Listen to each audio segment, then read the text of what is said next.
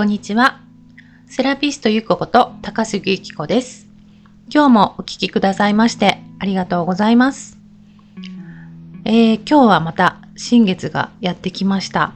ですので、えっと、今月10月の2回目の配信をさせていただこうと思っています。もうなんかだんだんだんだん寒くなってきたし、夕方ももう日が暮れるのが早いので、なんか娘をあの学童に迎えに行く時なんかは本当にああもうこんなに時が進んでるんだなっていうそういう感覚なんですねなんか夕暮れ時よりももうもっと過ぎて6時ぐらいになるともうなんか空が夜空なのでなんか早いなぁと本当に季節の移り変わりを今感じているところです。はい。で、えっ、ー、と、10月ですね。もういよいよ終わりに近づいてはきていますけれども、ちょっと近況をお話しすると、なんか10月に入っていろんなことが急にこう、なんだろう。もう目まぐるしく変化する感じでした。うん。で、あの、一番大きかったのはですね、実は、あの、アロマの雫が、2号店を出すことになりまして、はい、今岡山県井原市の、まあ、自宅サロンっていうのをやっているんですけれども、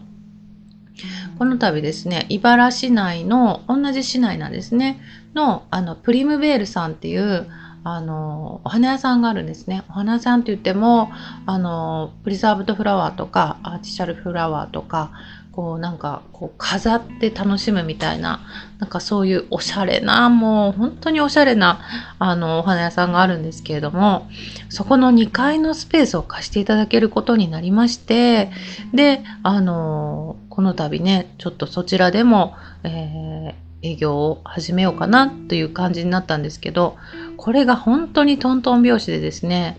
なんか、まあ、これもいろいろな経緯があるんですけれども、まあ、うちにあの、習いに来てくれていた由美子ちゃんっていうあの女の子がいてね、その女の子が、まあ、いよいよプロデビューってことになったんですけれども、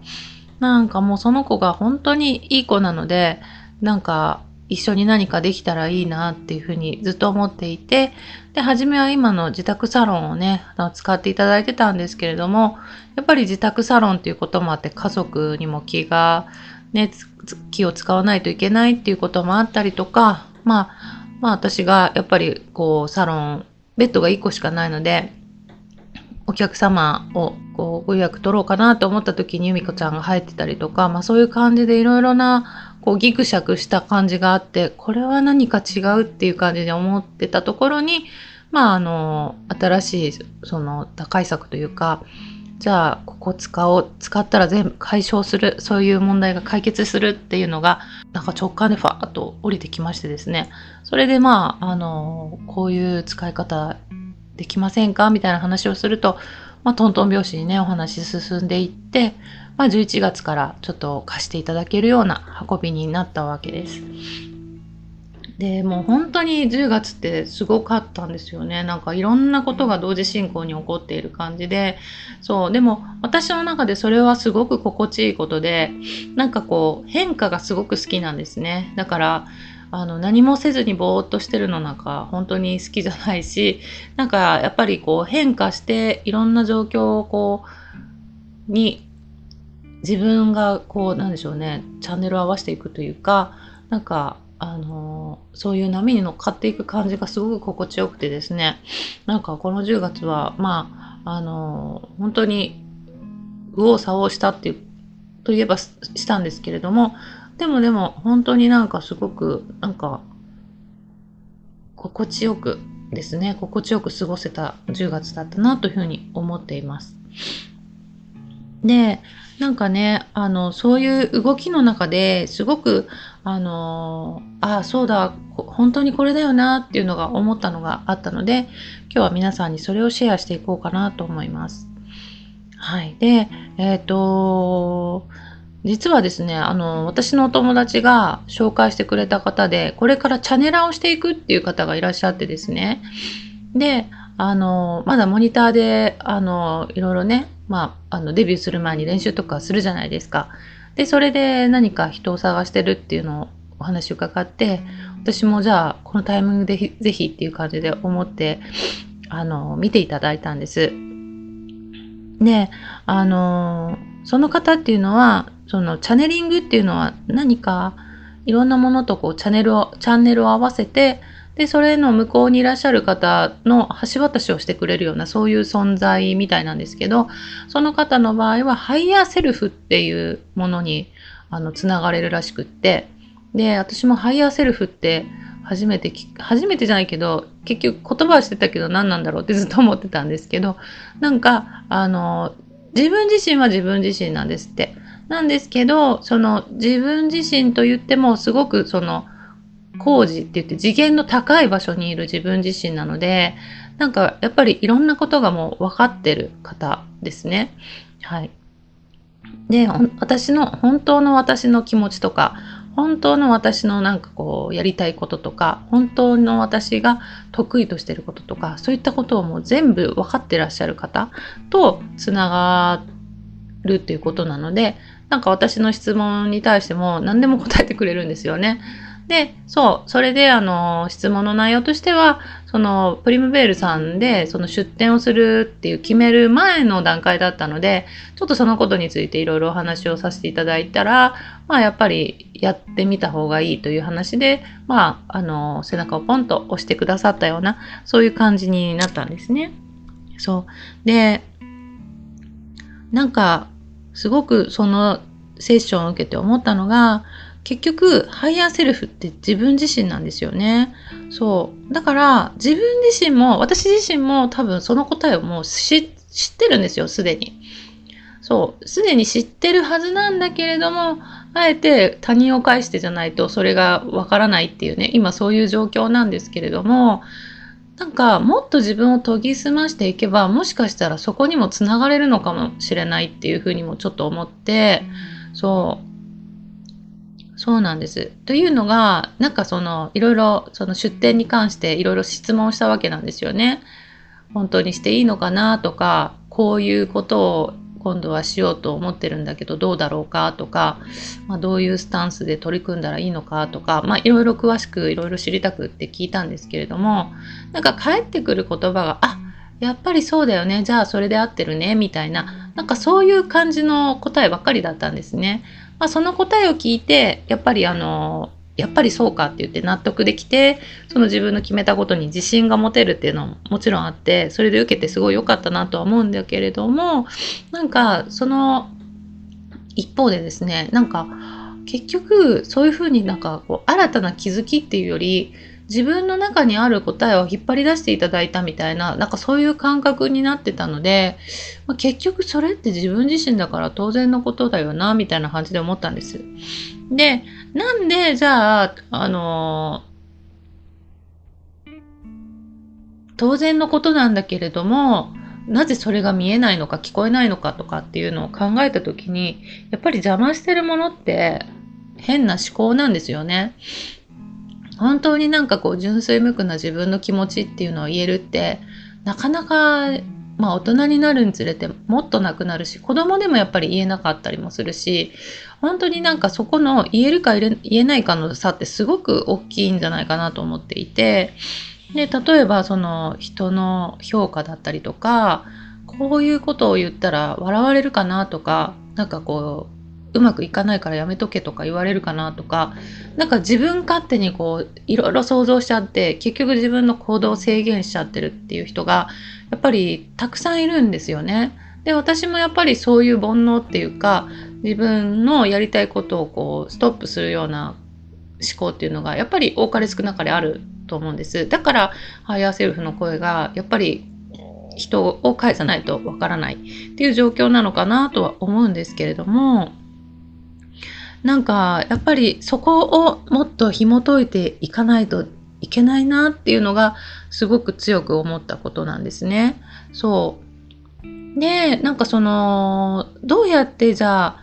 そういう、こう、私の本当の思いっていうのを引き出していくのかっていうのを思った時に、何が大事かなと思ったらやっぱり直感なのかなっていうふうに思ったんですね。そう。で、なんか、あのー最近はその直感を磨くために、まあ練習っていうわけじゃないんですけど、なんか、あのーなんとなくを大切にしていこうかなと思っていて、例えば、まあ大好きな友達と、これをしようやっていう約束をするとするじゃないですか。でも、心の中で、なんとなく、いやでもなんかちょっとなっていう、なんかこう、行こう行こうって、こう、ススススッと進む時の感じじゃない時っていうのがあったりとかすると、これはちょっと違う気がするっていうのを思うんですね。で、その、本当にもう微々たるものなんだけど、ちょっと、ん？これは何だろうっていうのが、ちょっとでもあったら、やっぱりやらないっていう選択を今は選択していこうっていうふうに思ってるわけなんです。そう。だからちょっとでも違う。ちょっとでもなんか嫌な感じがする。なんかストンと来ないとか、なんかそういう感覚を今すごく大事にしていて、で、あのーやりたいことはやり、やるし、やりたくないことはやらないみたいな感じでやっていくと、結局、やっぱりあの、研ぎ澄まされていくし、自分自身がやっぱり心地よくできるわけなんですよね。なんか、だって好きなことしかやってないし、やりたくないことはやってないから、だんだんだんだんこう、自分の中の、なんだろう、ストレスというか、なんかこう、我慢してる部分っていうのが全然なくなっていくので、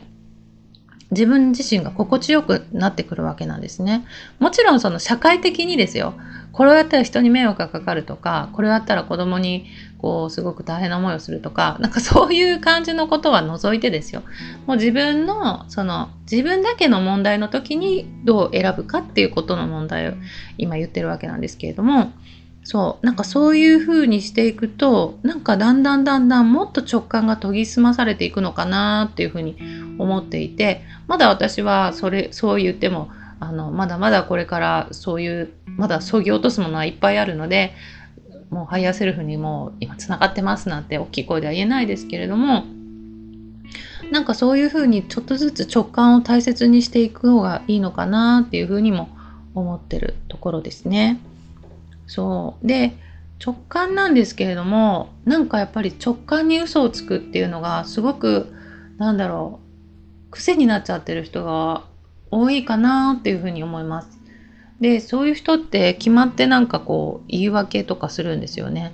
なんか今そういう時じゃないからやらないとか、本当にそういう時じゃないと思ってて言ってるのか、それともなんかこう、それを言い訳に、今はなんか怖いからやらないだけっていうことなのか、それはちょっとわからないんですけれども、なんかこの人1年前からずっと同じこと言っとるよな、みたいな、なんかそういう人っているじゃないですか。なんかそういう人を見てると、なんかすごいもったいないなっていうふうに思ってて、ほんのちょっとの変化できっとすごくいろんなことがガラッと変わるのかなとも思うんですけど、そのほんのちょっとの変化がなかなか難しいのかななんですかね。そ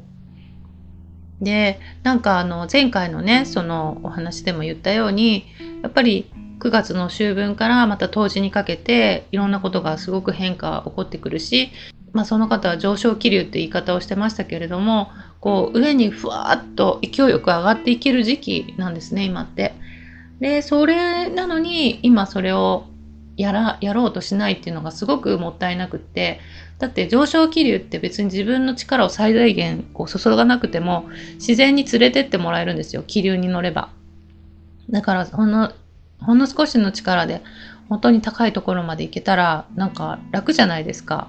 だけどそれをなんか使わない手はないのにそれをあえてやらないっていうのはすごくもったいないなっていうふうに思いますね。そう。そう。なんかあのもう時代が変わってきてるんですよね。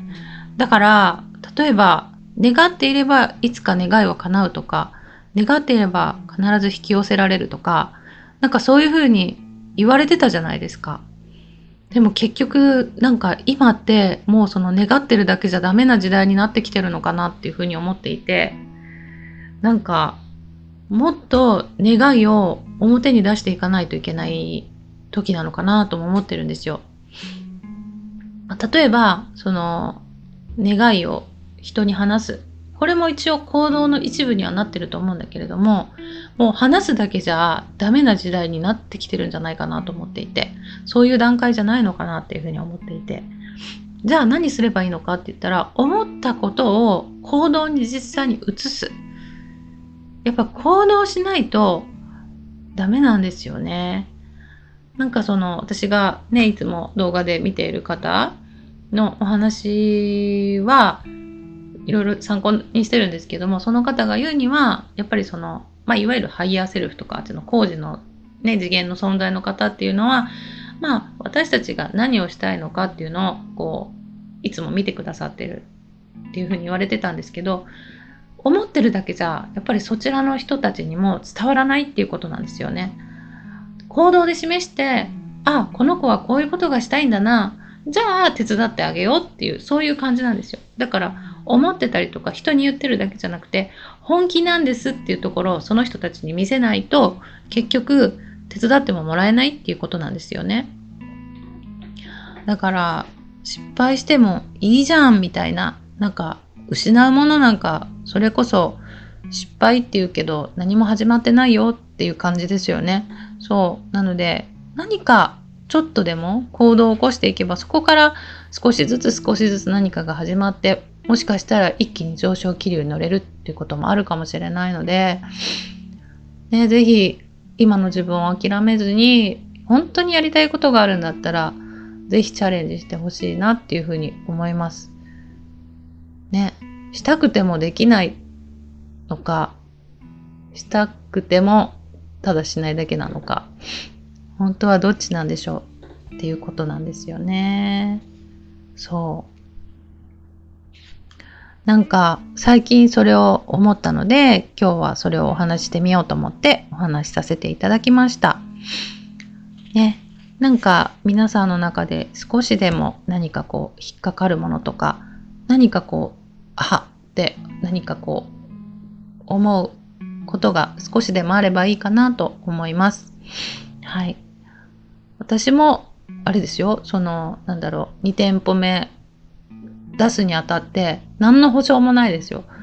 絶対人が来てくれるなんて保証もないし、絶対うまくいくっていう保証もないし、